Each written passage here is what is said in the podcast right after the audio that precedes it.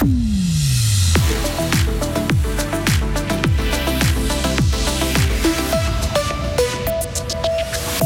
Ne laissez pas vos bougies sans surveillance. Une mère et sa fille en ont fait la mère expérience à Bulle. Rendre visible l'invisible, c'est l'un des objectifs du Festival des soupes de Fribourg qui vient de se terminer. Un succès selon ses organisateurs. Et enfin, c'est parti pour des après-midi et soirées canapé à regarder la Coupe Spengler. Ça a commencé hier et le Team Canada est déjà chaud bouillant. Et pour la journée d'aujourd'hui, un temps plutôt ensoleillé, température de 6 à 11 degrés. Voici le journal de Léo Martinetti. Bonjour. Bonjour Rio, bonjour tout le monde.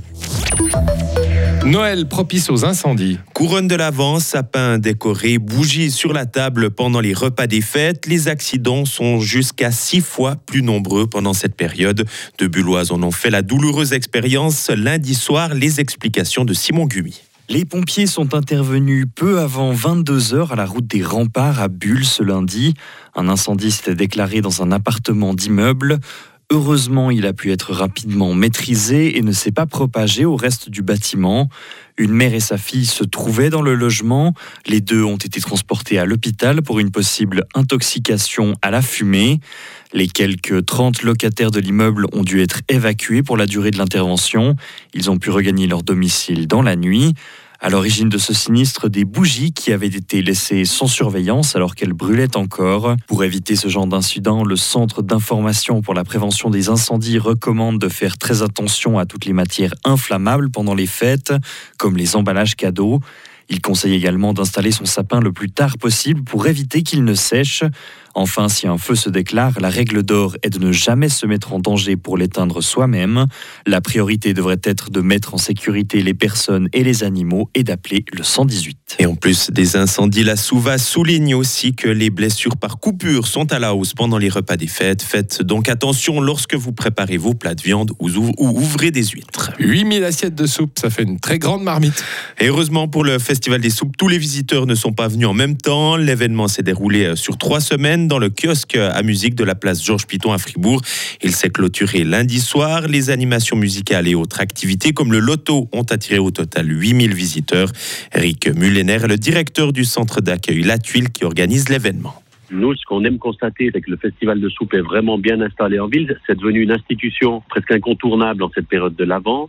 Cette fréquentation prouve que euh, la manifestation répond à, tous ses besoins. Donc on est très content de tout ça. Au niveau des moments forts, on a peut-être aussi la soirée de Noël. Vous savez qu'à Noël, on ne propose pas la soupe à nos bénéficiaires, mais bien un repas de fête.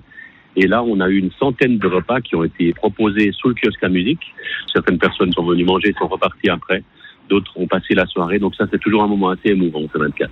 Et nouveauté de cette 18e édition, un espace de tranquillité installé euh, dans une roulotte à côté du kiosque. Il a accueilli les bénéficiaires qui souhaitaient manger ou discuter dans le calme et sans musique. À l'étranger, 240 Palestiniens tués ces dernières 24 heures, bilan publié par le Hamas suite à de nouvelles frappes israéliennes sur la bande de Gaza. De son côté, l'État hébreu a prévenu hier que la guerre durerait encore de nombreux mois et le spectre d'un élargissement du conflit plane toujours. Hier encore, de nouveaux échanges de tirs entre le Hezbollah et Israël ont eu lieu à la frontière israélo-libanaise. La réunion annuelle du Parti des travailleurs nord-coréens a débuté, événement lancé hier par Kim Jong-un. Le dirigeant a qualifié 2023 d'année de grands tournants et de grands changements, une année marquée notamment par le lancement du premier satellite espion du pays et d'essai de son missile balistique intercontinental. Cette réunion va se dérouler jusqu'au 1er janvier. Le monde doit se préparer correctement à de prochaines pandémies. Déclaration du directeur général de l'Organisation mondiale de la santé dans son message de fin d'année. Tedros Adhanom Ghebreyesus a appelé à conclure un accord hors norme pour y arriver. Un texte qui permettrait de réduire les écarts en matière de collaboration, de coopération et d'équité. Et enfin, hockey sur glace, succès sans histoire pour le Team Canada. La formation à la feuille d'érable a battu les Suédois de Frölunda 4 à 0 pour son premier match de la Coupe Spengler. L'attaquant d'Ajoie Jonathan Hazen s'est notamment illustré en signant un doublé. Et aujourd'hui, Ambri Piotta affronte les Finlandais de Kalpa Kyopio à 15h10 et Frölunda sera opposé à Davos dans la soirée. Retrouvez toute l'info sur frappe et frappe.ch. La météo avec Frappe, votre média numérique régional.